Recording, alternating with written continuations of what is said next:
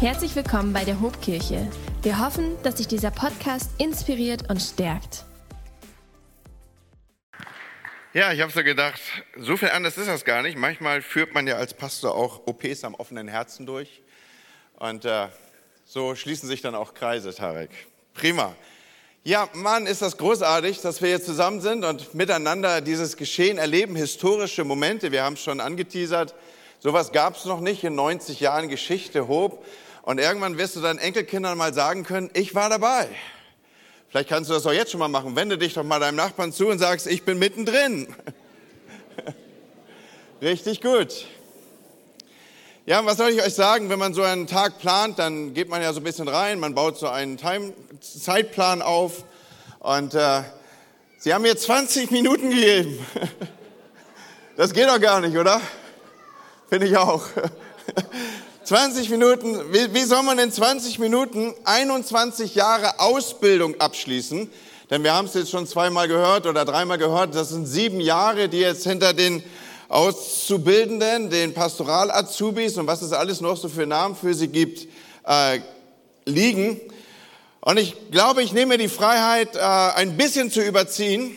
Ich werde 21 Minuten daraus machen, weil das sind drei mal sieben. Also ich finde, das ist dem Anlass auch ein bisschen angemessener und überhaupt die Zahl sieben. Ihr wisst ja, biblisch bildet sie die Zahl der Vollständigkeit oder auch der Ganzheit ab.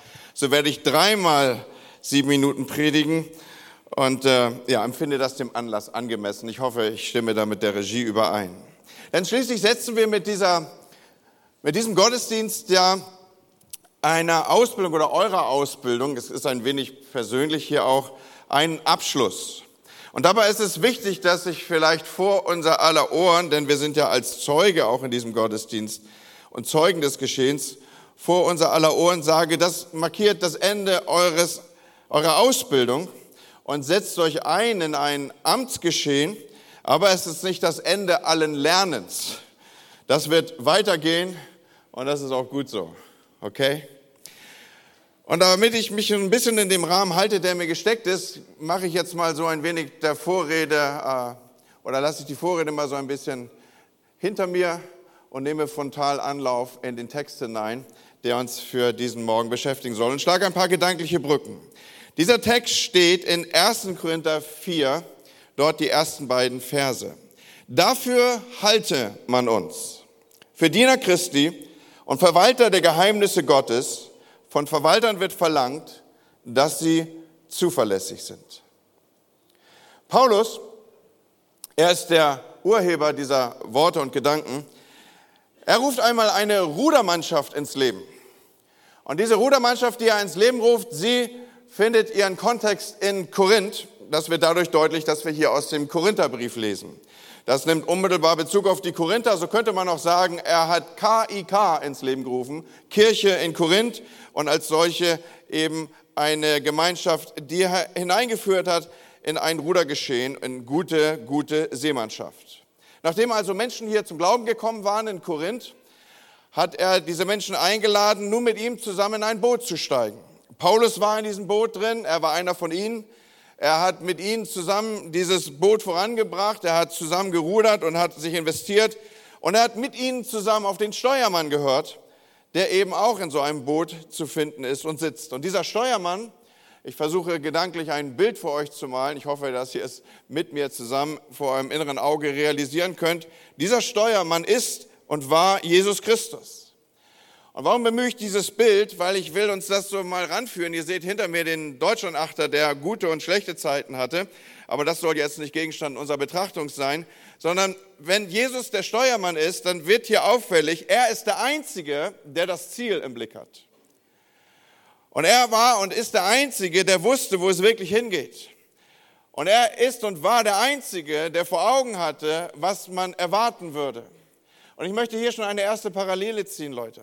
Und insbesondere natürlich für die, die wir heute Morgen hier segnen werden. Unser Steuermann ist Jesus. Wir sitzen mit ihm zusammen im Boot und unser Blick ist auf ihn gerichtet, wie ich gleich noch nachhaltiger ausführen würde und möchte. Aber eins ist zu diesem Zeitpunkt schon zu sagen, niemand von uns weiß, was vor euch liegt. Niemand von uns weiß zu beschreiben, auf was ihr stoßen werdet. Niemand von uns weiß, in welcher Folge und wie auch immer ihr abgerufen werdet über die Taktung eures Lebens. All das ist uns nicht bekannt, nur der Steuermann sieht dieses voraus.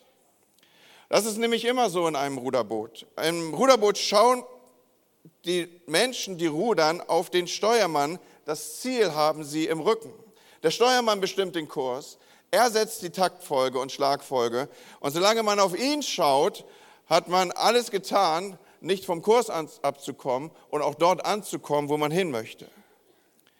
Und nun entwickle ich diesen Text da vor dem Hintergrund des Korintherbriefes. Ich habe eben schon gesagt, Paulus war es, der dort die Gemeinde ins Leben gerufen hat und gegründet hat. Und äh, so dieser Erfahrungsbericht, der hier im Korintherbrief Bezug findet, er nimmt im Fortlauf des Briefes so ein bisschen uns mit hinein in den ein oder anderen Inhalt und Zusammenhang. Paulus ist also hier derjenige, der die Menschen in Korinth in dieses Boot bittet. Und dann muss er irgendwann seinem Auftrag gemäß wieder los, eine nächste Kirche gründen, das Evangelium ausbreiten. Und man hat den Eindruck, wenn man so den Korintherbrief auf sich wirken lässt, dass er vielleicht ein bisschen zu früh aus dem Boot gestiegen ist. Vielleicht ein bisschen zu früh. Jedenfalls, kaum war er raus, fingen die Korinther an, in ein, ein, ein, ein turbulentes Fahrwasser zu kommen, so will ich es mal sagen. Sie hatten offensichtlich Probleme, mit ihrem Boot voranzukommen. Und bald, so lesen wir im Kontext dieses Briefes, standen wohl einzelne Ruderer auf, die die Stimme des Steuermanns übertönten. Statt auf seine Kommandos zu hören, seine Taktfolge aufzunehmen, ihm zu vertrauen, standen sie auf und drehten sich einander zu und fingen an, über die Sportsfreunde, die mit im Boot saßen, eigene Kommandos auszusprechen. Und immer wenn so etwas geschieht, dann kommt ein Ruderboot in Turbulenzen und droht umzukippen. Statt das Ziel zu erreichen, standen sie in der Gefahr zu kentern. Und Paulus, er erfährt von diesen Turbulenzen, von dieser, dieser, dieser stürmischen See, in dem ähm, man selbst verschuldet unterwegs ist. Und er schreibt als Reaktion darauf den ersten Korintherbrief und gibt mal so eine extra Trainingsstunde mit und sagt, hey, lass uns noch mal kurz überlegen, wie das war, als ich bei euch war und was ich euch beigebracht habe. Und er will damit die Korinther an ihre ersten Unterrichtsstunden im Rudern erinnern. Er will sie darauf zurückführen, dass sie auf den Steuermann achten müssen und dass sie ihren Platz in der Mannschaft einzunehmen haben. Und nun weiß ich, dass ich hier in besonderer Weise natürlich unseren drei Kandidaten zur Ordination zuspreche, aber so eine Predigt läuft ins Leere, wenn sie nicht auch uns berührt und uns angehen sollte. Und so ist das, was ich hier sage, eigentlich für uns alle wichtig, denn diese Paulus Extrastunde oder Trainingsstunde ist auch insofern für uns wichtig, als dass jede Gemeinde auch irgendwie ein Ruderboot abbildet und darstellt. Manche brauchen vielleicht einen ersten Anstoß, überhaupt mit ins Boot zu kommen. Und andere vielleicht die Ermutigung, mal all die anderen Stimmen, die so da sind, ein bisschen runterzudimmen und sich wieder neu zu besinnen, was ist eigentlich das, was der Steuermann zu mir sagt und was ist das, was er mir an Takt vorgibt und wie komme ich raus aus all der Taktfolgen, die ich noch so wahrnehme und den Stimmen, die noch so um mich herum irren und sich zurückbesinnt auf die Stimme des Steuermanns. Vielleicht ist das genau dein Problem. Du brauchst wieder jemand, der dir ins Leben spricht und die ganzen anderen Stimmen dimmst du mal so runter. Und wieder andere brauchen Hilfe darin, dass sie ihren Platz nehmen in diesem Boot. Ich lese uns noch einmal den Text und äh, vielleicht ist das ein guter Moment, wo ihr mir mal so eins dieser Ruder bringt, die hier äh, sich heute Morgen auf spontane Art und Weise im Raum bewegen.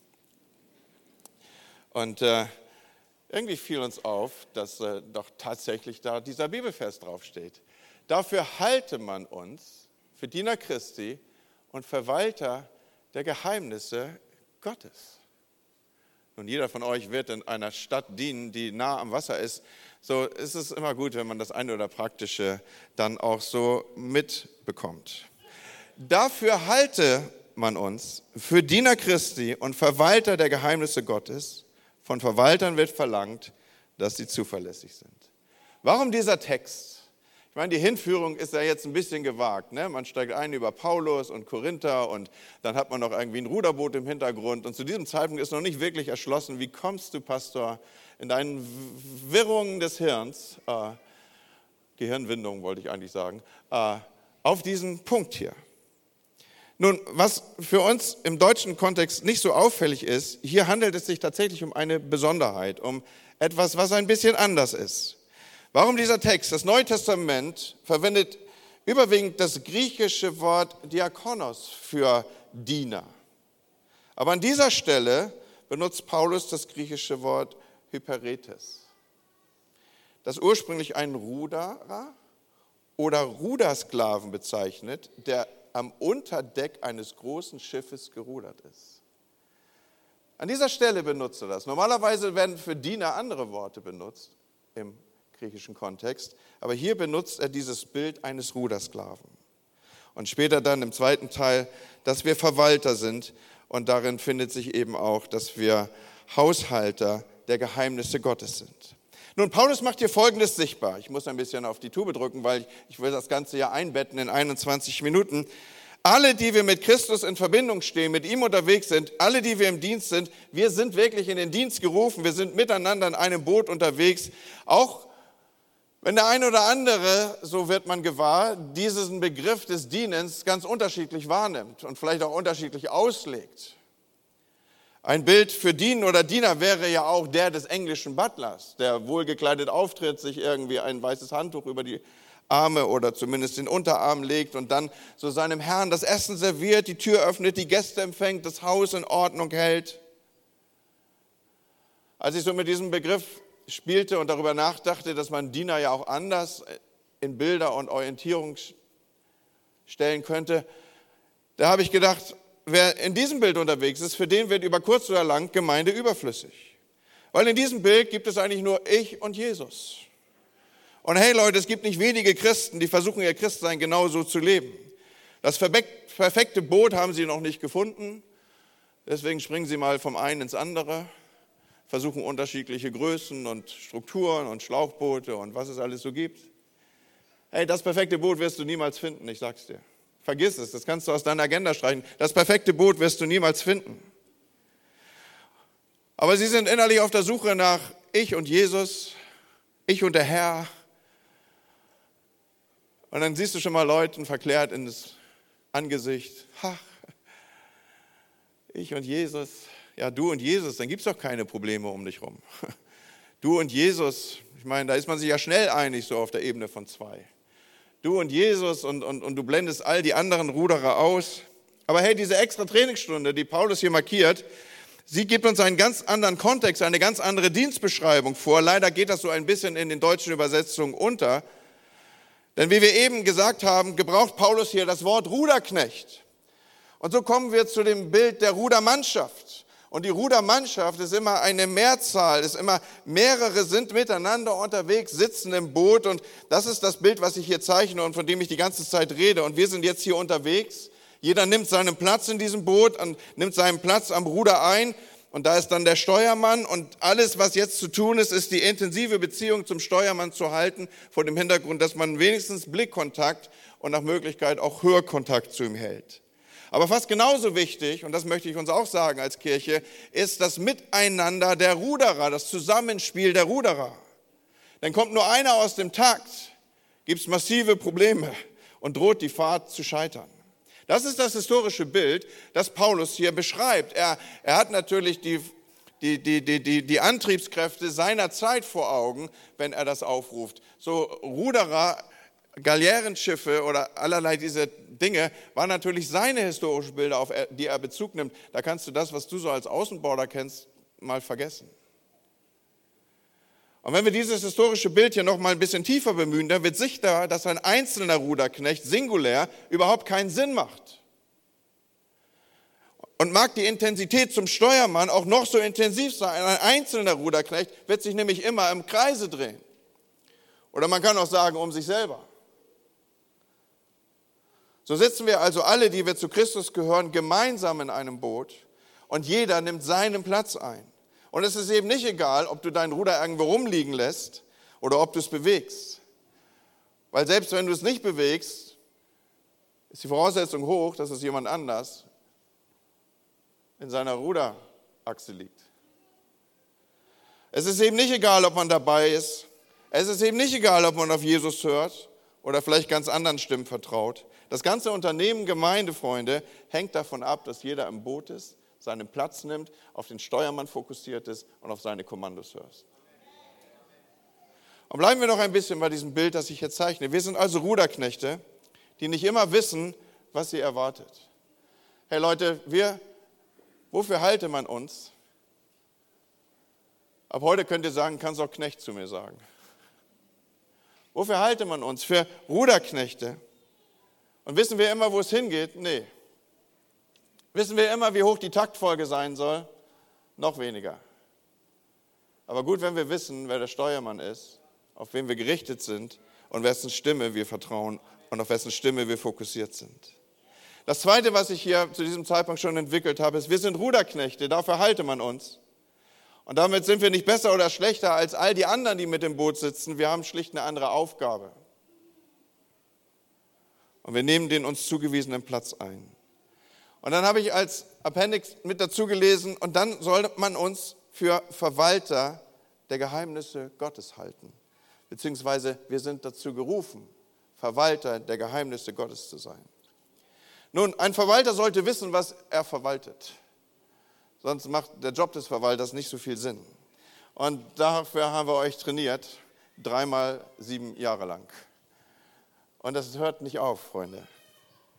In Epheser 3, die Verse 8 bis 9 schreibt Paulus, mir, dem Allergeringsten von allen Heiligen, ist diese Gnade gegeben worden, den Nationen den unauslöschlichen Reichtum des Christus zu verkündigen und ans Licht zu bringen, was die Verwaltung der Geheimnisse sei, das von den Zeitaltern her in Gott, der alle Dinge geschaffen hat, verborgen war. Nun, ich will uns zugestehen, dass das vielleicht ein bisschen Sprache ist, die wir so nicht mehr gewohnt sind. Welche Dinge verwalten wir denn, die den Menschen verborgen sind? Die also Geheimnisse sind, das ist ja der Begriff, der hier gebraucht wird. Und natürlich würde es den Rahmen meiner gesteckten Zeit und auch dieses Gottesdienstes sprengen, darauf im Detail einzugehen. Aber ich will trotzdem drei, vier, fünf, vielleicht sieben, da bin ich wieder bei meinen sieben Geheimnisse nennen, von denen die Schrift sagt, dass wir sie verwalten. Wir verwalten das Geheimnis des Christus, dass eben er alles in allem ist und dass alles aus ihm ist und zu ihm zurückfließt. Das ist ein Geheimnis, das wir offenbaren. Das ist ein, ein, eine, ein, eine Erkenntnis, die wir haben, etwas, was den Menschen verborgen ist und wir öffnen es ihnen. Wir, wir verwalten das Geheimnis des Kreuzes. Für sie ist es eine Torheit, für uns aber ist es eine Gotteskraft. Wir verwalten das Geheimnis der Verstocktheit Israels, zumindest der partiellen. Wir verwalten das Geheimnis der Gesetzlosigkeit. Wir verwalten das Geheimnis des Glaubens. Wir verwalten das Geheimnis der Gottesfurcht, dass Gottesfurcht aller Weisheit Anfang ist. Mit ihm zu rechnen und, und davon auszugehen, er ist da, er ist, er ist der, aus dem alles ist, wie ich eben gesagt habe. Es ist der Anfang aller Weisheit. Wir verwalten das Geheimnis der Entrückung der Gemeinde, dass wir sagen, the best is yet to come. Es ist nicht das Ende hier. Es wird etwas geben. Wir sind hier auf der Durchreise. Die Zukunft liegt vor uns. All das ist wichtig, dass das gesagt wird. Und viele Menschen glauben, es sei mit dem Leben in der Weise ein Ende gefunden, dass der Tod sichtbar wird. Mitnichten. Er ist nur die Tür zu etwas Größerem, was danach kommt. So wir verwalten dieserlei Geheimnisse oder wie wir es auch sagen könnten, dieserlei Dinge, die dem Mensch verborgen sind. Und deswegen ist es auch so wichtig, dass wir es ihnen verkündigen. Wir sind Botschafter an Christi Stadt. Wir, wir sprechen diese Dinge aus. Als Diener im Bereich der Verkündigung machen wir diese Geheimnisse offenbar. Und jeden Sonntag laden wir zum Beispiel ja Menschen ein, Jesus als Herrn anzunehmen. Und dahinter verbirgt sich das Geheimnis des Glaubens, nämlich dass die, den meisten Menschen verborgen ist, dass Glaube und Vergebung ein Gnadengeschenk ist. Und wenn Paulus von der Verwaltung der Geheimnisse spricht, dann meint er, dass niemand zuvor gewusst hat, dass der Glaube ein Geschenk ist und nicht das Ergebnis menschlicher Leistung. Dass Gnade ein Geschenk ist und nicht das Ergebnis menschlicher Leistung. Und als Ruderer im Boot von Jesus verwalten wir diese Geheimnisse. Als Leiter verwalten wir diese Geheimnisse, die den Menschen oft verborgen, uns aber anvertraut sind. Nämlich, dass Gott diese Welt liebt, wir verwalten dieses Wissen und wir rudern hinaus in, in eine Welt und wir tragen es hinaus in eine Welt und jeder Ruderschlag ist ein Impuls, mit dem wir Gottes Liebe weitergeben. Verwalter verwalten etwas, was ihnen nicht gehört, was ihnen anvertraut ist. Und ich möchte euch zusprechen, seid gute Verwalter der Gnaden und der Geheimnisse Gottes. Und lass mich einen letzten Impuls eintragen in meine wenigen Worte hier. Eine echte Hilfe für Ruderer war zu allen Zeiten der Wind. Und jetzt denkst du, ja, wenn er aus der richtigen Richtung kommt, das ist ja wie beim Fahrradfahren. Eine echte Hilfe war zu allen Zeiten der Wind.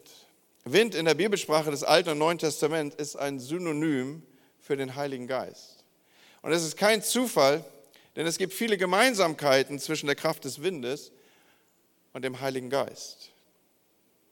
Wer den Wind verstehen will, der muss wissen, dass er unberechenbar ist. Wind ist herrlich, wenn er, und das sind so innere Bilder, durch das offene Haupthaar weht, und das merkt ihr, wie lange das schon zurückliegt bei mir. Wind ist großartig und kraftvoll, wenn er ein Segel füllt und ein Schiff nach vorne bringt. Wind kann auch gefährlich sein, wenn er als Sturm oder Tornado über uns hinwegfegt. Wind lässt sich nicht unter Kontrolle bringen. Und mit dem Geist Gottes ist es ein, in ähnlicher Weise vergleichbar und genauso. Er weht, wo er will, sagt Jesus im dritten Kapitel des Johannesevangeliums. Er geht seinen Weg. Und das, was ich uns mitgeben möchte, alle miteinander, aber insbesondere euch dreien, ist, er weht wen, mit und ohne uns. Aber wichtig ist, dass wir lesen können, wo er ist. Wichtig ist, dass wir erkennen, wo er sich bewegt. Wenn wir wollen, ist er mit uns oder wir mit ihm. Und wenn wir nicht wollen, wird er ohne uns wehen, aber er wird wehen. Wir können ihn nicht kontrollieren, aber wir können mit ihm zusammenarbeiten, wenn wir Menschen sind, sensibel genug zu erkennen, wo bewegt sich der Wind. Und dann darf ich nicht voraussetzen, dass jeder von euch sich ständig auf der Wasseroberfläche bewegt, aber Wind kannst du kommen sehen. Du siehst, wie er sich bewegt über Wasseroberfläche. Und Jesus sagt, der Geist Gottes kommt als Kraft auf euch und ihr werdet meine Zeugen sein.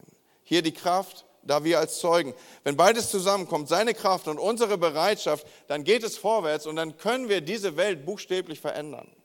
Und dann werdet ihr eure Welt, in die Gott euch hineingestellt hat, ihr könnt immer nur eure Welt verändern, in die ihr, als, die ihr euch als Umgebung gegeben habt, aber dann werdet ihr eure Welt verändern.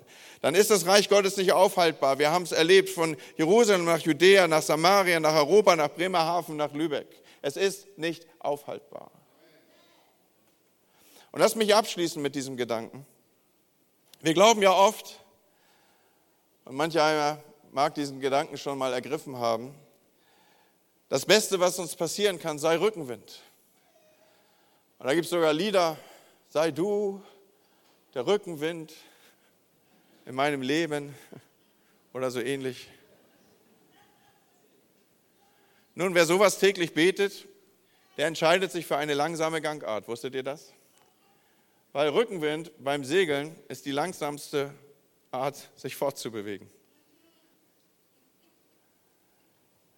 Segelboote bewegen sich meist nicht mit direktem Rückenwind, sie bewegen sich häufig eigentlich sogar genau anders. Es gibt Segel, die für diesen Rückenwind äh, konstruiert sind. Ich glaube, wir haben eins im Hintergrund, das sind die sogenannten Spinnacker. Das sieht mächtig aus und man, macht, man schindet fürchterlich Eindruck mit sowas, aber es ist nicht wirklich die schnellste Art der Fortbewegung beim Segeln. Die meisten Segler nutzen den schräg von der Seite kommenden Wind, den direkt von der Seite oder schräg von hinten bzw. von vorne. Und jetzt gilt es, die Segel im richtigen Winkel anzustellen. Der Widerstand, ich habe versucht, das so für, für, für außerhalb jeder physikalischen vertieften Erklärungsnot dem gemeinen Zuhörer nahezubringen, was ich hier versuche zu entwickeln. Äh, der Widerstand, der durch das Verhältnis von Windrichtung und Segelstellung entsteht, hinterlässt oder gibt dem Segel, äh, lässt hinter dem Segel ein Vakuum entstehen und die dabei entstehende Kraft vergrößert die tatsächliche Geschwindigkeit des Bootes. Das ist der Moment, kurz durchzuatmen, weil niemand von uns hat diesen Satz verstanden.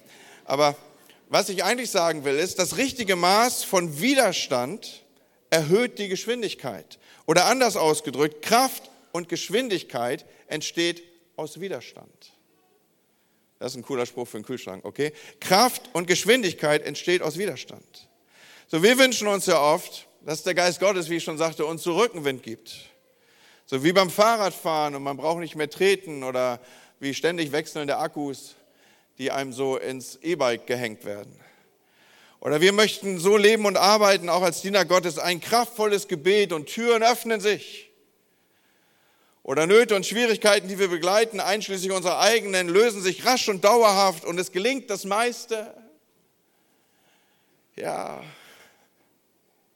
Und besonders wichtig, alle mögen uns. Wir sind everybody's darling. Alle finden uns toll. Ey, wenn alle dich toll finden wollen als Pastor, dann hast du den falschen Beruf ergriffen. Meine Empfehlung wäre Eisverkäufer. Aber in deiner Stellenbeschreibung ist vorgegeben, das wird es nicht geben.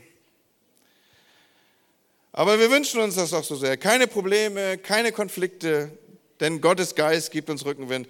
Beim Segel lernen wir, die größte Kraft entsteht nicht beim Rückenwind, sondern wenn der Wind von der Seite kommt, Leute. Dort, wo Widerstand entsteht. Und beim Geist Gottes ist es oft genauso. Seine größte Wirkung, sein größtes Werk entfaltet sich nie dort, wo es wunderbar läuft, Leute. Sondern sein größtes Werk und seine größte Kraft entwickelt sich immer inmitten von Irritationen und Schwierigkeiten. Und oft ausgerechnet darin entwickelt sich seine größte Kraft und das, was wir auch als Frucht beschreiben. So, wir sind Ruderknechte. Diana, Tarek, Nora, Knechte, Diener, Ruderknechte. Wir rudern, wir hängen uns rein mit allem, was wir haben. Ist nicht so lazy, dümpeln in der Windstille. Wir sind Ruderknechte, Leute. Wir dienen. Wir dienen. Und was tun wir? Wir wissen nicht immer den Weg den Kurs, das Ziel. Das sieht nämlich nur der Steuermann. Aber was wir machen, unser Job als Ruderknecht ist, den Steuermann im Blick zu behalten. Und ich wünsche euch das so sehr, behaltet den Steuermann im Blick. Okay, hört auf sein Kommando. Glaubt mir, da gibt es ganz viele Leute im Boot, die haben ganz viele Stimmen. Alle haben eine Idee, wie du rudern sollst. Jeder hat eine Idee, welche Taktung. Alle haben unterschiedliche Ideen, an welcher Stelle du ganz groß takten sollst und wo du nach Möglichkeit gar nicht takten sollst. Wisst ihr, was ich meine? Achtet auf seine Stimme. Nummer zwei, man erwartet nicht mehr von euch, als dass ihr euren Platz nehmt. Es gibt ganz viele Jobs, ganz viele Plätze, die sind nicht eure. Nehmt euren Platz. Und Nummer drei, verwaltet die Geheimnisse die euch anvertraut sind. Gott wird sich dazu stellen. Und habt keine Angst vor Widerstand, weil Kraft und Geschwindigkeit entsteht aus Widerstand. Habt ihr das? Halleluja. Ich habe drei Minuten und 19 überzogen und die eine Minute darf man wieder abziehen, also zwei Minuten 23.